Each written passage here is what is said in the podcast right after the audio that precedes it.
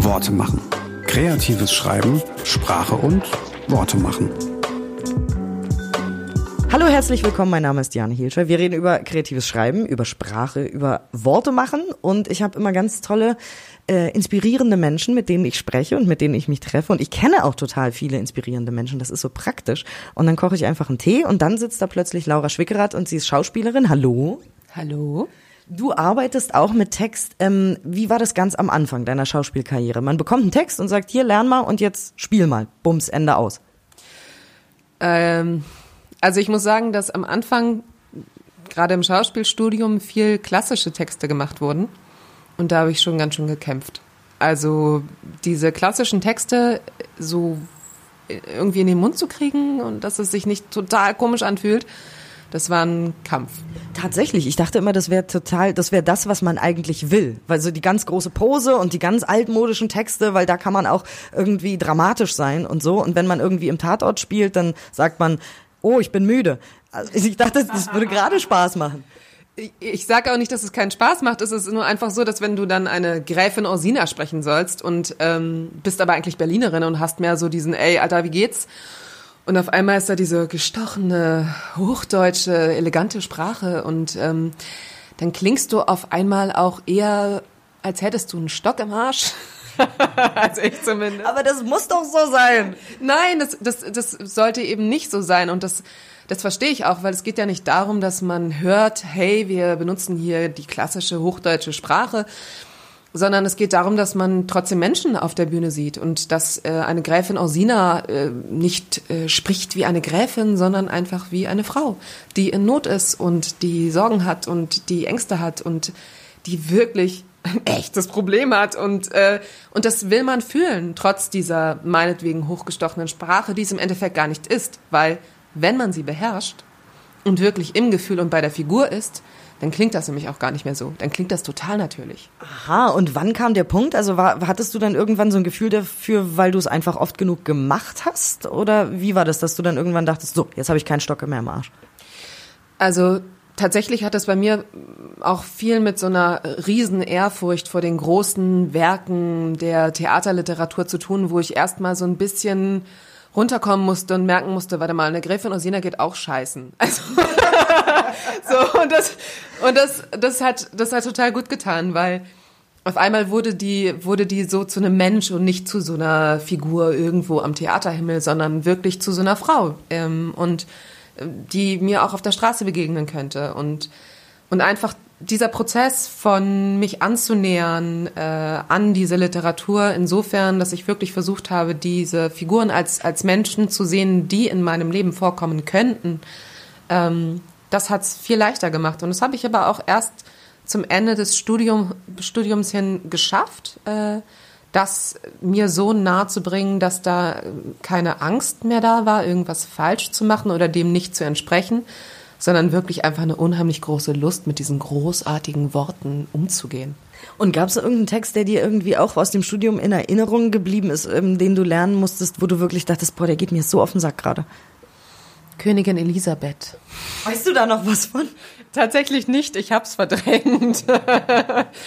Aber das war, das war schwer. Ähm, das war wirklich schwer, weil die sehr weit weg war von mir und trotzdem mein Dozent darauf beharrt hat, nee, Laura, ähm, das ist die Rolle für dich. Und äh, da habe ich wirklich, also da habe ich echt lange gebraucht, um diesen Text mir auch merken zu können, weil das ist halt auch ausschlaggebend, zumindest bei mir.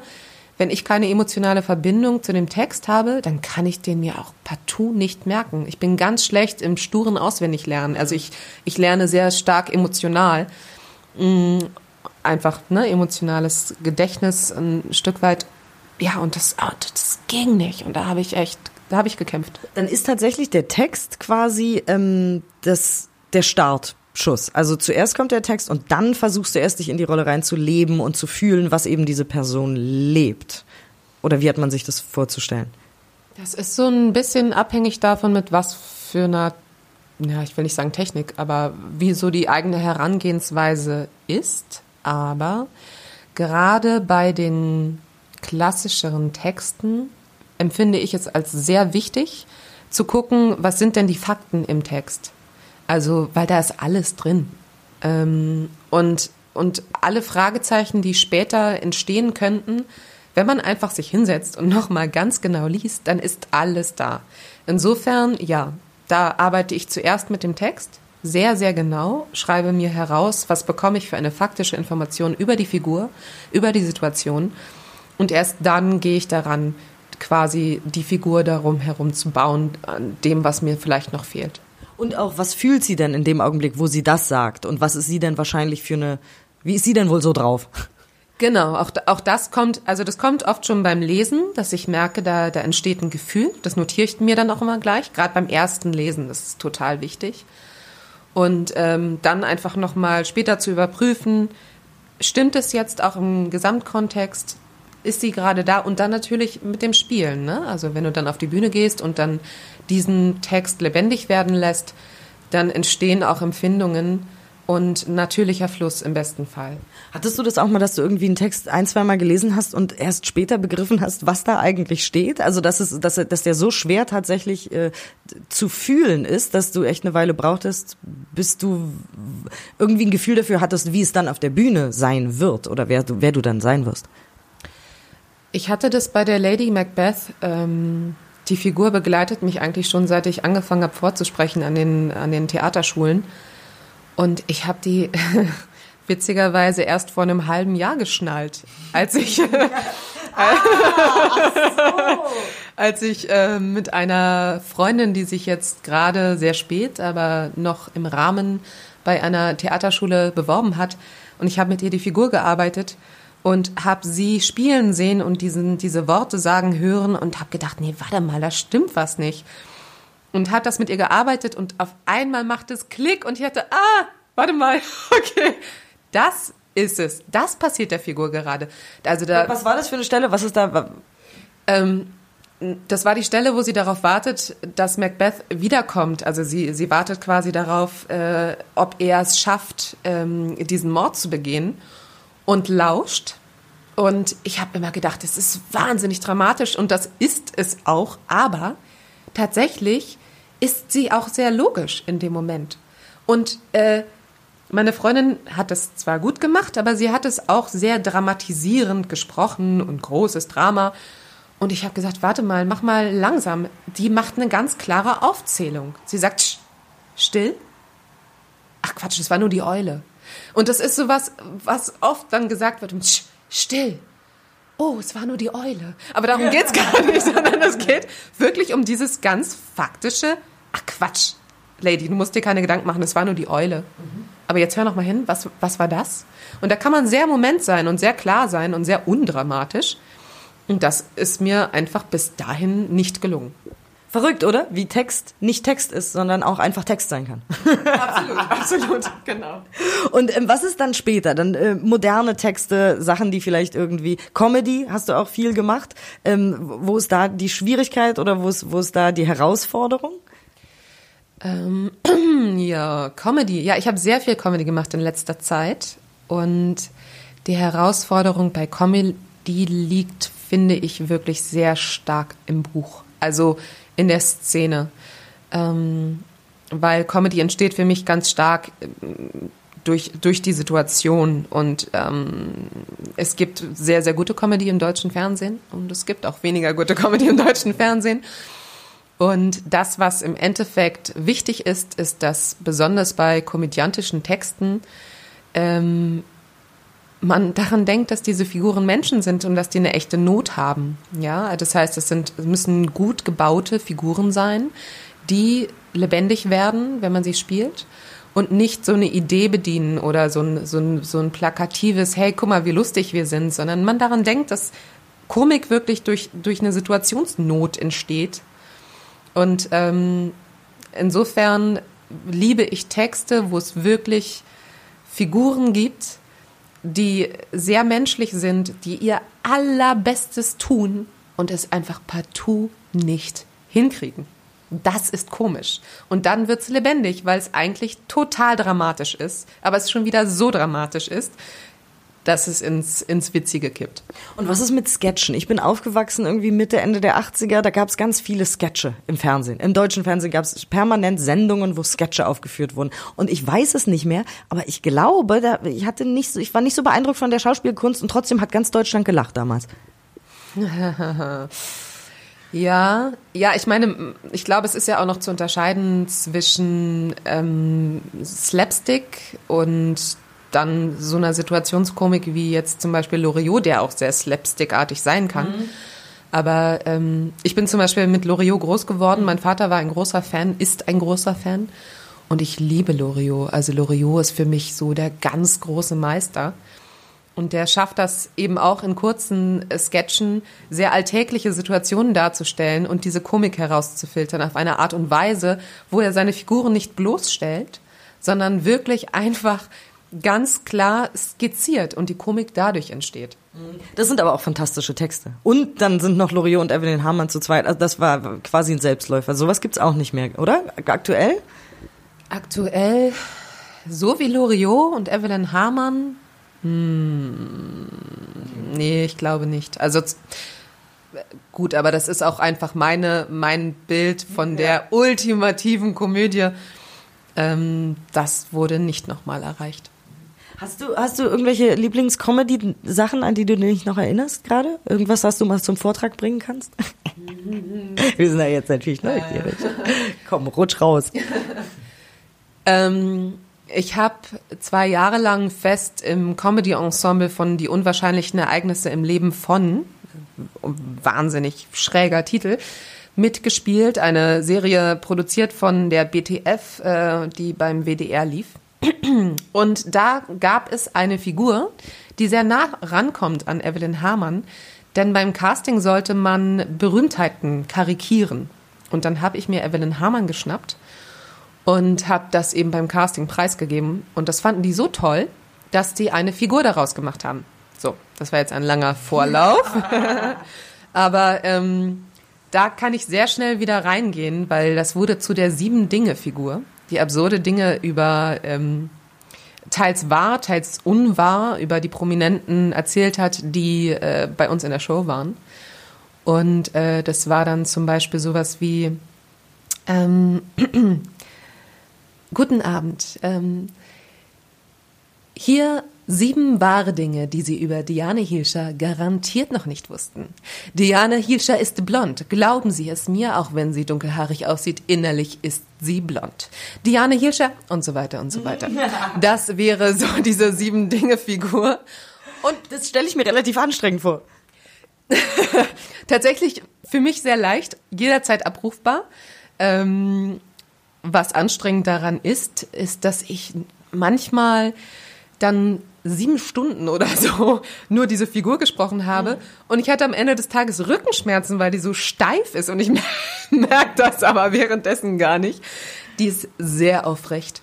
Und ähm, sehr bedacht mit ihren Worten, sehr genau, sehr hochdeutsch. Wie war das in der Vergangenheit, wenn du dann Texte bekommst? Also ich stelle mir das so vor, man kriegt die geschickt und dann arbeitet man zu Hause da so ein bisschen mit, dass du dachtest, nee, das würde ich aber so machen, das würde ich aber umschreiben, das würde ich aber anders machen. Also klar, erster Schritt ist das erstmal denken, zweiter Schritt ist, um Gottes Willen, wenn ich das sage, kriege ich Ärger, oder?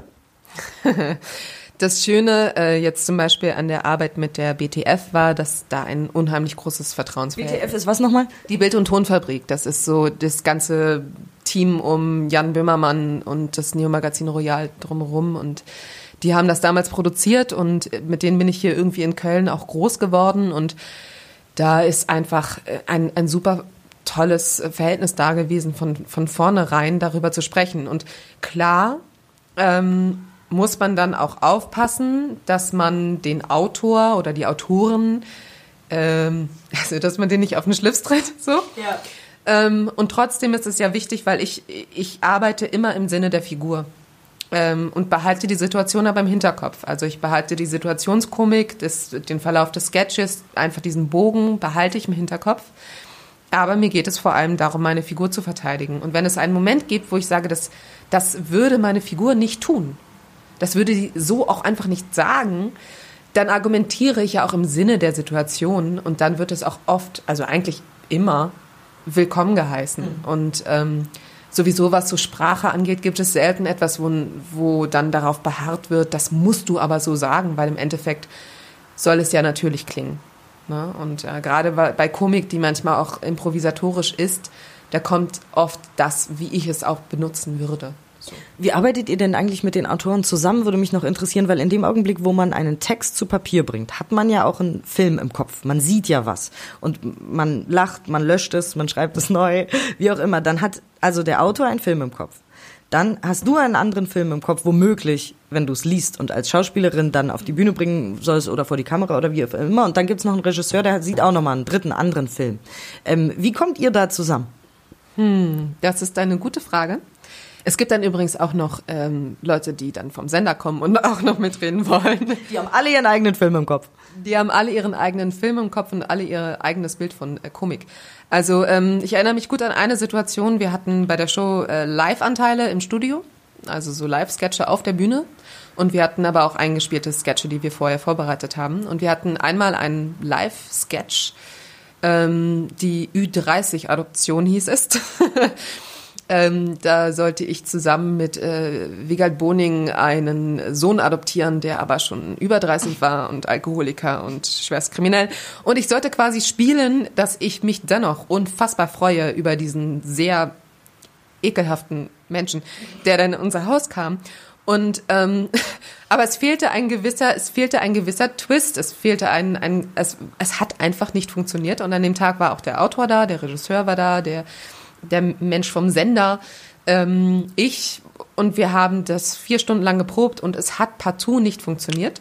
Und dann habe ich mich am Schluss mit dem Autor hingesetzt und habe gesagt, hör zu, Sebastian, was stimmt jetzt hier gerade nicht? Irgendwas stimmt nicht. Und wir haben uns darüber ausgetauscht, wie ich die Situation sehe und die Figur. Und er mir gesagt, was er ursprünglich sich im Kopf so zurechtgelegt hatte.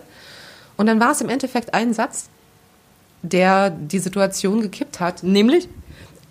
Ich weiß es gar nicht mehr genau. Ich weiß nur, dass während der Aufzeichnung, das war großartig, das Publikum ist so mitgegangen, die waren so aufgeregt, dass sie mir tatsächlich, bevor ich einen Satz gesagt habe, der relativ voraussehbar war in dem Moment dann am Schluss, den haben, hat irgendjemand reingerufen, weil er so aufgeregt war, dass er, dass er, dass er es nicht an sich halten konnte. Und das war so schön zu merken, dass dieser Prozess dann auch gerade im Austausch dazu geführt hat, dass das wirklich gefluppt hat. hat also das äh, nicht gefluppt, also es hat es hat einfach es hat funktioniert und es war komisch. Die Leute haben sich schlapp gelacht und sind richtig mitgegangen. Und dafür brauchte es aber diese vier Stunden vorher. Es brauchte in dem Fall ganz konkret die Probe. Es brauchte diesen Prozess. Es brauchte dieses, wir arbeiten mit dem Text, wir schauen, was hat sich der Autor gedacht? Inwiefern ist das umsetzbar mit mir? Ich meine, da ist ja auch jeder anders, ne? Also eine andere Schauspielerin hätte den Text anders interpretiert und die Figur. Mm, und, und in dem Fall hat es halt einfach nicht gereicht, einfach nur mit dem Text zu arbeiten, sondern es brauchte diesen Prozess und es brauchte diesen Austausch. Und das war natürlich auch eine Luxussituation. Das hast du meistens nicht. Oh, apropos Luxussituation, Schauspieler ähm, sind ja meistens nicht reich, wenn sie nicht in Hollywood sind oder halt die ganze Zeit in einer Serie fest angestellt sind. Hast du schon mal Texte bekommen, wo du dachtest, boah, ich muss das jetzt wahrscheinlich machen, weil ich die Miete bezahlen muss? Aber dieser Text ist wirklich, also der ist grotesk. Ja. also Jetzt darf ich natürlich nicht fragen, was war das? Also ich, ich kann nur so viel sagen, dass, dass Werbung äh, ist sehr rentabel, wie viele wissen. Äh, und Werbung ist aber manchmal auch wirklich absurd schrecklich zu sprechen und zu spielen. Und ich erinnere mich an einen Werbetext, den ich sprechen sollte. Und ich erinnere mich auch daran, dass ich irgendwie irgendwelche essbaren Objekte in der Hand hatte, die aber essbare Objekte.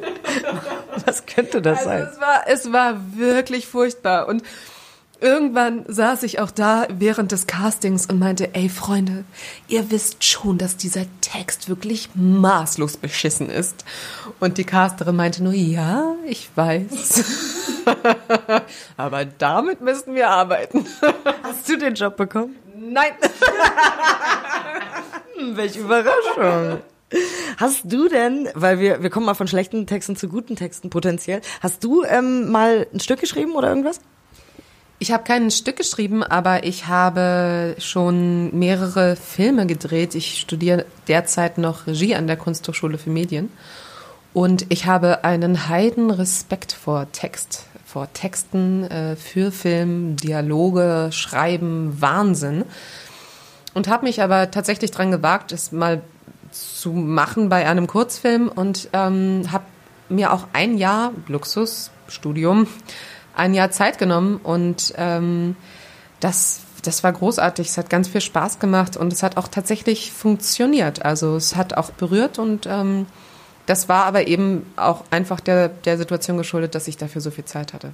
Hast du Lust, einen richtigen Film oder ein Stück oder irgendwie noch ein mega großes Projekt vor dir liegen? Hast du darauf Lust?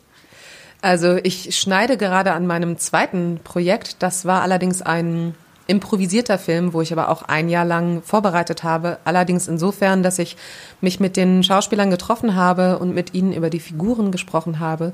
Und die Figuren, ähm, also die Schauspieler auch nur das wussten, was ihre Figuren wissen. Und ähm, insofern auch echte Überraschungen entstanden dann während des Drehs und eine Familiensituation und es ist total, hat total geknallt am Schluss. Also und es war toll und da schneide ich gerade dran, was eine große Herausforderung ist bei der Form, die ich dort gewählt habe.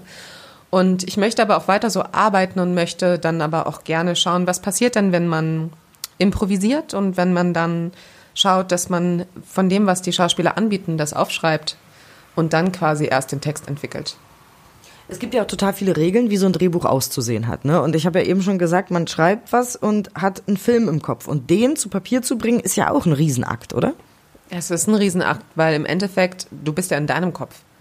Und du weißt ja nicht, was dein Gegenüber dann äh, liest oder sieht. Also ich habe zum Beispiel, wir hatten eine Aufgabe im Studium, da sollten wir mit einer Einstellung feste Kamera ähm, sollten wir eine Szene drehen über das Thema Trennung. Zwei Schauspieler, ein Laie, ein Profi.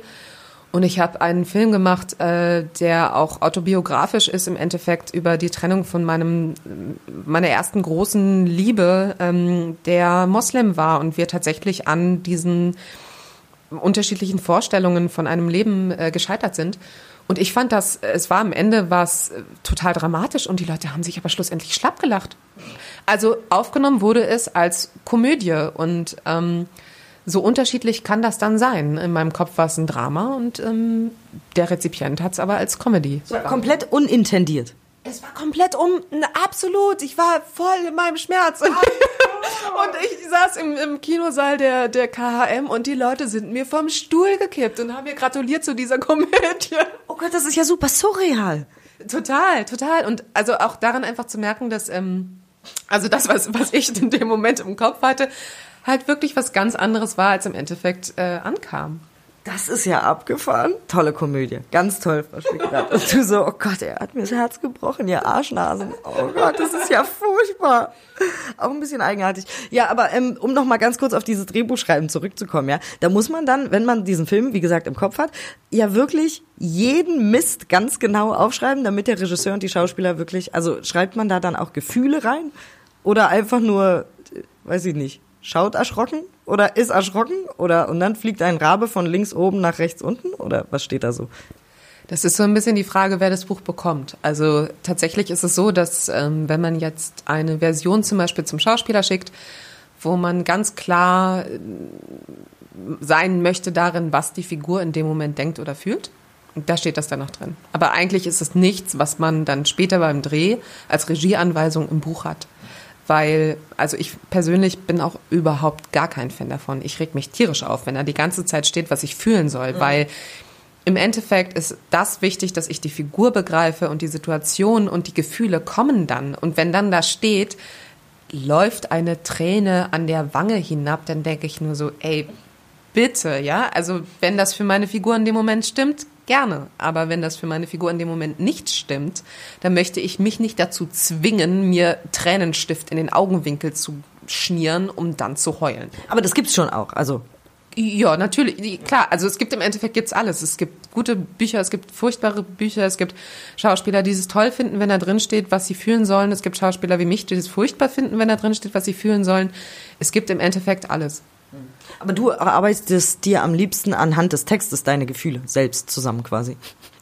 Genau, also ich, ich arbeite auch als Schauspielerin so, dass ich, ähm, dass ich auch ein Stück weit mit dem arbeite, was ich kenne, also mit meinem emotionalen Gedächtnis ähm, und dann eben einfach authentisch in dem Moment zu sein. Und wenn dann bei dem Text, äh, während ich ihn spreche oder während ich das äh, spiele, eine Traurigkeit kommt, dann ist das richtig. Und wenn in dem Moment aber eine Wut kommt, dann ist das auch richtig, weil das sind im Endeffekt nur Worte. Und Worte sind äh, ganz vielfältig. Also das, was mein Subtext darunter ist, das, äh, das ist, das steht ja nicht im Buch.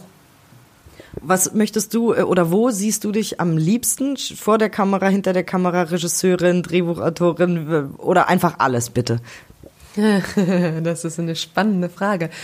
Also ähm, ich glaube, Drehbuchautoren als solche zu werden, das dauert noch lange. Wie gesagt, ich habe echt einen Heidenrespekt vor, vor den Drehbüchern, vor guten Drehbüchern. Ähm, eine große Ehrfurcht und vielleicht muss ich die auch erstmal wieder verlieren, so wie die Ehrfurcht vor, vor den Klassikern, ähm, um mich dem wirklich anzunähern.